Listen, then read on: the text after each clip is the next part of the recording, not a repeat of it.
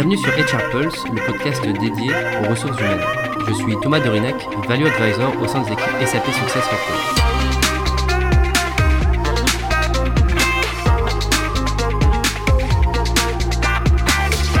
Dans cette seconde saison, nous nous focalisons sur les retours d'expérience des cadres dirigeants RH. Aujourd'hui, j'ai le plaisir d'accueillir Delphine Isal, directrice formation et innovation au sein d'Air France. Delphine, bonjour. Bonjour Thomas. Alors Delphine, pour commencer, si vous pouvez vous présenter en quelques mots. Oui, alors je suis en charge du digital learning et de l'innovation au sein du campus euh, d'Air France, qui est euh, l'université d'entreprise. Et à ce titre, je coordonne euh, le, reste de l'écosystème du réseau LND, constitué d'autres écoles plus spécialisées sur les métiers opérationnels de la compagnie, et je les accompagne dans leur digitalisation. Très bien. Donc rentrons dans, dans le vif du sujet. Alors ma première question, c'est quels sont vos ou vos, votre meilleur souvenir dans ce rôle? Alors il y en a plusieurs. Euh, je pense déjà qu'on ne peut pas parler de formation sans aborder le sujet des développements des compétences. Un chiffre m'a récemment euh, frappé, c'est celui de la DLC. Alors, ce n'est pas la date limite de consommation, mais c'est la durée de vie euh, moyenne d'une compétence euh, qui était autour de 30 ans dans les années 80 et qui, aujourd'hui, s'est considérablement réduite puisqu'elle est de moins de 5 ans, voire même parfois de quelques mois pour des compétences beaucoup plus techniques. Et donc, si on n'y prend pas garde, on est vite dépassé D'où l'important de se remettre en question euh, en permanence euh, et de mettre à jour régulièrement euh, ses connaissances. Et du coup, c'est là que l'enjeu de la formation et des services LND, c'est de parvenir à faire prendre conscience à chaque salarié de l'entreprise, à tous les niveaux de l'entreprise, que la formation, c'est un enjeu du quotidien et ça doit devenir finalement un réflexe. Et pour euh, faire en sorte euh, que ça devienne un réflexe, il faut donner envie. Euh, et pour ça, je pense que le, meilleur moyen, c'est que la formation réponde aux besoins de, ses salariés et, et des business. Et du coup, par ma longue expérience, parce que euh, j'ai eu une vie avant d'arriver euh, dans le domaine du learning, euh, voilà, nombreuses années dans le domaine du marketing, et je pense que c'est ça qui m'a vraiment forgé. Et j'ai toujours à cœur de répondre aux besoins du client, alors qu'il soit passager ou finalement salarié ou apprenant. j'ai toujours été convaincue que définir et mettre en place une stratégie euh, employee-centrique participerait à transformer euh, euh, l'entreprise en une organisation apprenante. Alors j'ai deux innovations que nous avons mis en place qui me, dont voilà, avec l'équipe je suis particulièrement fière. La première, c'est un chat, un live chat, donc qui consiste à apporter du, du support à l'apprenant. Euh, alors si je me remémore, euh, il y a quelques euh, années, on arrive mi-mars 2020, ça ne s'invente pas, en pleine période début du, Covid, et on lançait notre nouvelle LMS, Learning Management System, sur voilà, notre plateforme de formation interne qui s'appelle My Learning. et donc c'était un nouvel outil, ça nécessitait ben, une conduite de changement assez importante, tant au niveau des équipes du réseau LND que des salariés. Et nous avons euh, euh, du coup mené une démarche learner-centrique en décidant d'aller un step plus loin et de mettre à disposition ce service qui était innovant dans la sphère RH pour guider eh bien, l'ensemble des, utilisateurs dans la prise en main de cette nouvelle plateforme et de les rendre autonomes. Donc un petit peu à la manière de ce que j'avais pu mettre en place quelques années auparavant euh, pour les, clients, euh, c'était du, social media servicing, alors euh, toute proportion gardée parce qu'on n'est pas du tout sur les mêmes volumes, mais c'est exactement la même idée. Du coup, on a créé cet outil innovant dans, dans le monde de la formation et qui est un service de chat qui s'adresse aux 70 000 salariés du groupe Air France KLM, euh, voilà, puisque c'est un outil qui est, commun euh, et qui est disponible 7 jours sur 7, 24 heures sur, euh, sur 24. Donc on essaye au maximum de, donner une première réponse en moins de 15 minutes et de venir en aide et d'accompagner chacun des, des, internautes sur la plateforme. Et voilà, ça a été un, un moyen également aussi de rationaliser euh, toutes les, les, BP supports, les boîtes mail en interne. Et puis, on a un taux de satisfaction euh, depuis que nous l'avons lancé euh, assez fort, autour de 85%. Donc ça, je trouve que c'est c'est une, une, belle réussite. Et puis, c'est original, en tout cas, voilà, dans, le, dans, le, dans le monde du, du LND. Et puis, alors j'ai un autre, un autre souvenir, mais qui est alors un petit peu plus récent, celui-là. c'est le lancement des premiers podcast learning euh, au sein euh, de l'entreprise. Euh, voilà, donc je pense que ça va faire écho à ce qu'on se dit aujourd'hui. donc, imaginez-vous une bibliothèque avec des rayons et des étagères de livres bien rangés et qu'on trouve facilement. Ça, c'était l'ambition que nous nous sommes fixée euh, voilà, pour que l'offre de contenu de formation euh, soit facilement euh, trouvable par, par les apprenants. Et ce n'était pas toujours le cas. Du coup, on a mis en place avec l'équipe du campus tout un, travail de réflexion main dans la main avec les business commanditaires pour simplifier et rationaliser euh, l'offre et surtout qu'elle soit adaptée à chaque enjeu stratégique de chaque business. Alors bien sûr, on a simplifié, hein, on, a, on, a, supprimé, on a restructuré aussi les, les thématiques. Et puis on l'a enrichi quand c'était nécessaire sur des nouvelles thématiques qui étaient euh, euh, vraiment les, les, thématiques importantes du moment, comme la création de la filière data au sein de ou euh, la thématique du, de la RSE et, du développement durable. Mais au, au total, ça a duré près d'un an, ce projet. Et on, a, on est parvenu à réduire l'offre de formation de 90%. Ça, paraît euh, assez vertigineux. Il en reste quand même bien suffisamment. Euh, mais ça permet en tout cas une expérience utilisateur beaucoup, plus, beaucoup fluide. voilà, donc c'est... Et, une fois qu'on a mis ça en place, on s'est dit, bah, quoi de plus innovant pour promouvoir ce, travail en interne? Et nous avons pensé à mettre en place et à lancer les premiers podcast learning. Euh, pourquoi des podcasts learning? Alors c'est un petit peu plus, un petit peu différent des, podcasts plutôt de, sensibilisation et de communication, euh, mais on se dit que justement l'audio favorise la réflexion, euh, la concentration et réduit le risque de décrochage.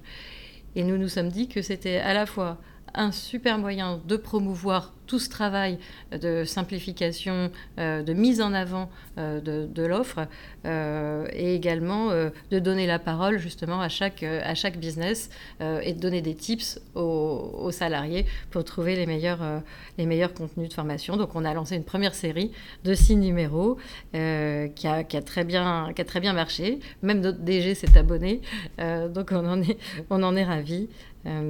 voilà, donc deux, deux exemples qui sont des, beaux souvenirs, en tout cas, de, travail collectif. Un superbe, superbe exemple et c'est passionnant.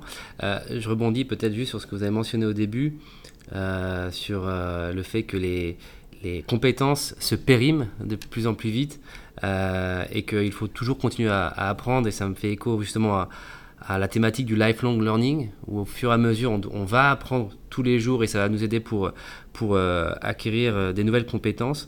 Et in fine, ça revient aussi à la grande question que beaucoup, beaucoup d'organisations se posent aujourd'hui, c'est comment euh, transformer l'organisation en ce qu'on appelle une skills-based organization, donc une organisation basée sur les compétences.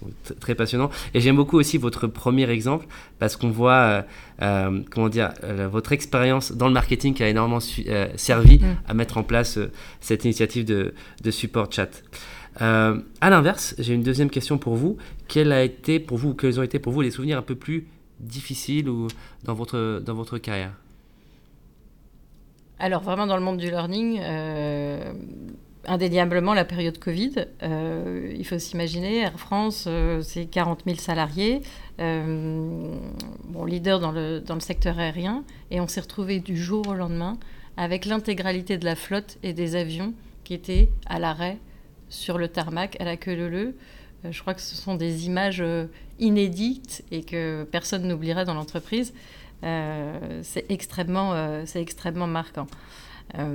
Et du coup, bon, le, contexte économique, bien sûr, comme d'autres entreprises, mais particulièrement pour le secteur aérien, a été, compliqué. tous les salariés ont été contraints et mis en activité partielle. Et donc, du coup, ça n'a pas été simple. ça a duré pratiquement deux ans chez nous. et l'enjeu à cette période, bah, c'était de maintenir les liens, l'engagement euh, des salariés. Donc il a fallu euh, euh, finalement faire preuve d'inventivité, mais adapter nos méthodes de travail, réinventer les façons de manager les équipes, euh, à distance, faire preuve d'agilité pour développer aussi une offre euh, qui, était, euh, qui répondait aux besoins à, cet instant, enfin, pendant cette période des apprenants qui se trouvaient avoir plus de temps, mais aussi qui pouvaient être concernés par des, envies de reconversion ou des, mobilités internes ou des, plans de départ. Donc il fallu ajuster tout ça et puis développer le, travail en hybride. Donc ça a été une période qui, n'a pas été euh, qui n'a pas été si évidente que ça euh, mais finalement euh, si on regarde un petit peu dans le rétroviseur ça ça a permis quand même d'être voilà, une période extraordinaire au sens littéral du terme et qui nous a permis d'accélérer notre transformation de façon évidente. Oui, c'est vrai qu'on a tous, je pense, en images, enfin en tête les images des différents aéroports avec tous ces avions. Donc effectivement, ça nous a tous, tous marqués. Euh, ma prochaine question, je pense que vous avez commencé à donner quelques pistes de réponse, mais comment euh, voyez-vous le rôle de Chief Learning Officer évoluer ces dernières années? Alors, quand je suis arrivée dans le domaine de la formation, il y a maintenant à peu près 4 ans, euh, nous étions en plein essor euh, des plateformes de streaming euh, et l'ambition des services de formation, on l'entendait souvent dans les différentes conférences, était de proposer une offre de contenu la plus riche possible, personnalisée, mais à la manière un peu de ce que Netflix proposait dans le divertissement. Euh, et, les médias. Et puis on s'est rendu compte euh, petit à petit qu'on avait beaucoup quand même de, retours euh, des apprenants qui finalement éprouvaient certaines difficultés à s'y retrouver, à choisir le bon contenu de formation. Et souvent l'offre finalement était, trop riche. Donc on, a voulu trop bien faire euh, et euh, du coup, dans, l'évolution du, responsable de formation, euh, je, pense qu'il a fallu qu'il change un petit peu son prisme et, son approche et essayer de se concentrer pour revenir un peu au basique, à l'essentiel et répondre véritablement à ce dont les apprenants et les business avaient besoin. Voilà un petit peu comment j'ai perçu, en tout cas, l'évolution du rôle du responsable de formation là depuis depuis ces 4-5 dernières années. Euh, et justement, on parlait euh, d'organisation apprenante, euh, mais je pense que c'est crucial. Son rôle, c'est d'arriver à donner envie aux, apprenants, de, de, de, créer une expérience finalement d'apprentissage attractive et enrichissante, et, et d'incarner finalement en lui-même aussi, en son sein, l'organisation apprenante. Très bien.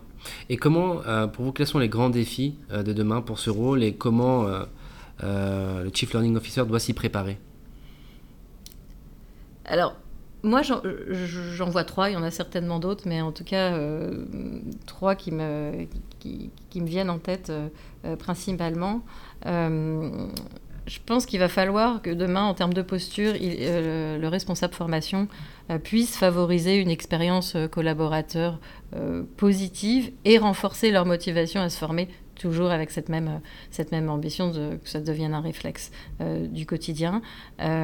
mais derrière ça, il y, a des enjeux, bien sûr, de, de, de, monter en compétences, mais il y a des enjeux de, pour maintenir euh, l'attractivité euh, de la marque employeur, euh, pour continuer de, recruter, d'attirer des talents, de les développer, de les fidéliser, et puis bah, de, de, mieux les retenir. Donc voilà un des premiers enjeux qui me, qui me paraît important pour tout responsable de formation, toute industrie confondue.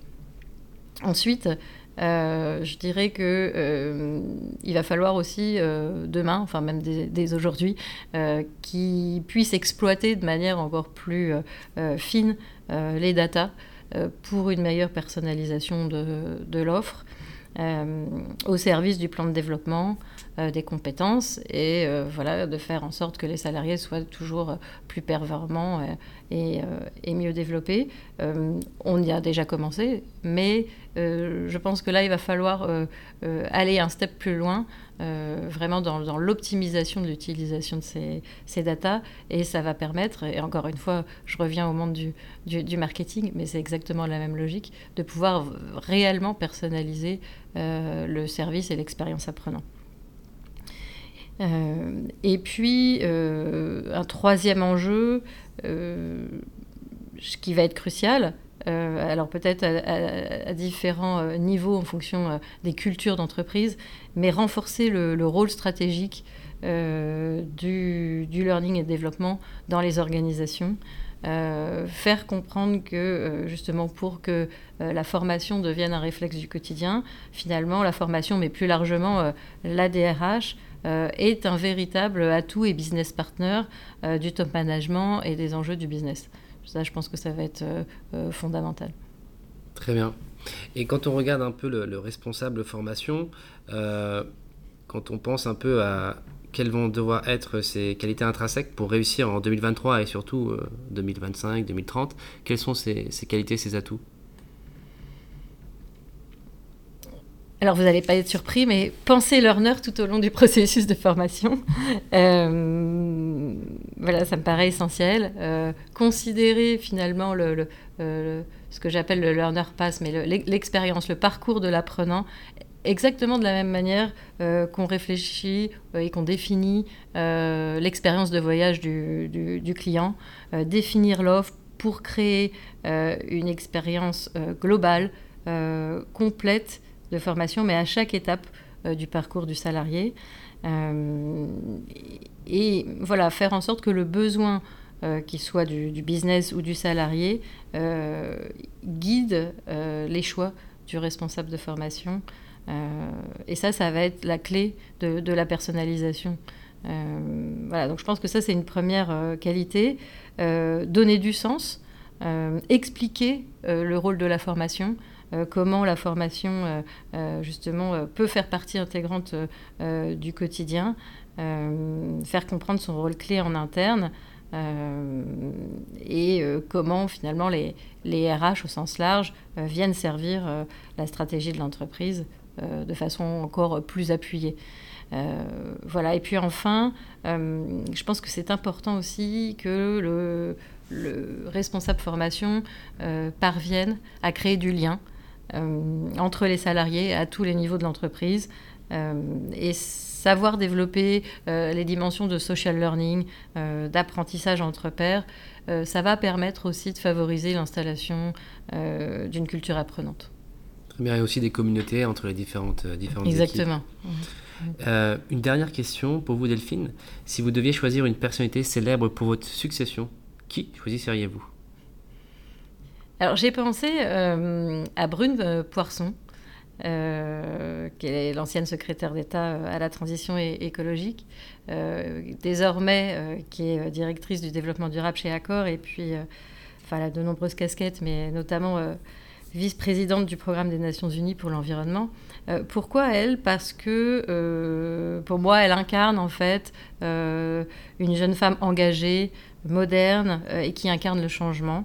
Euh, et qui fait preuve de beaucoup de pédagogie et de persévérance justement pour transmettre euh, euh, ces messages sur finalement des sujets qui sont assez nouveaux mais, mais essentiels. donc pour moi, elle incarne les qualités importantes que devrait en fait avoir demain un, responsable de formation, avec cette volonté de faire comprendre au plus grand nombre eh bien, euh, la route que prend l'entreprise, euh, le cap qu'elle se donne, et puis donner du sens et montrer l'exemple pour faire adhérer. Delphine, merci beaucoup pour ce témoignage passionnant sur le learning et le futur du learning dans le domaine des ressources humaines. Merci beaucoup. Merci beaucoup Thomas.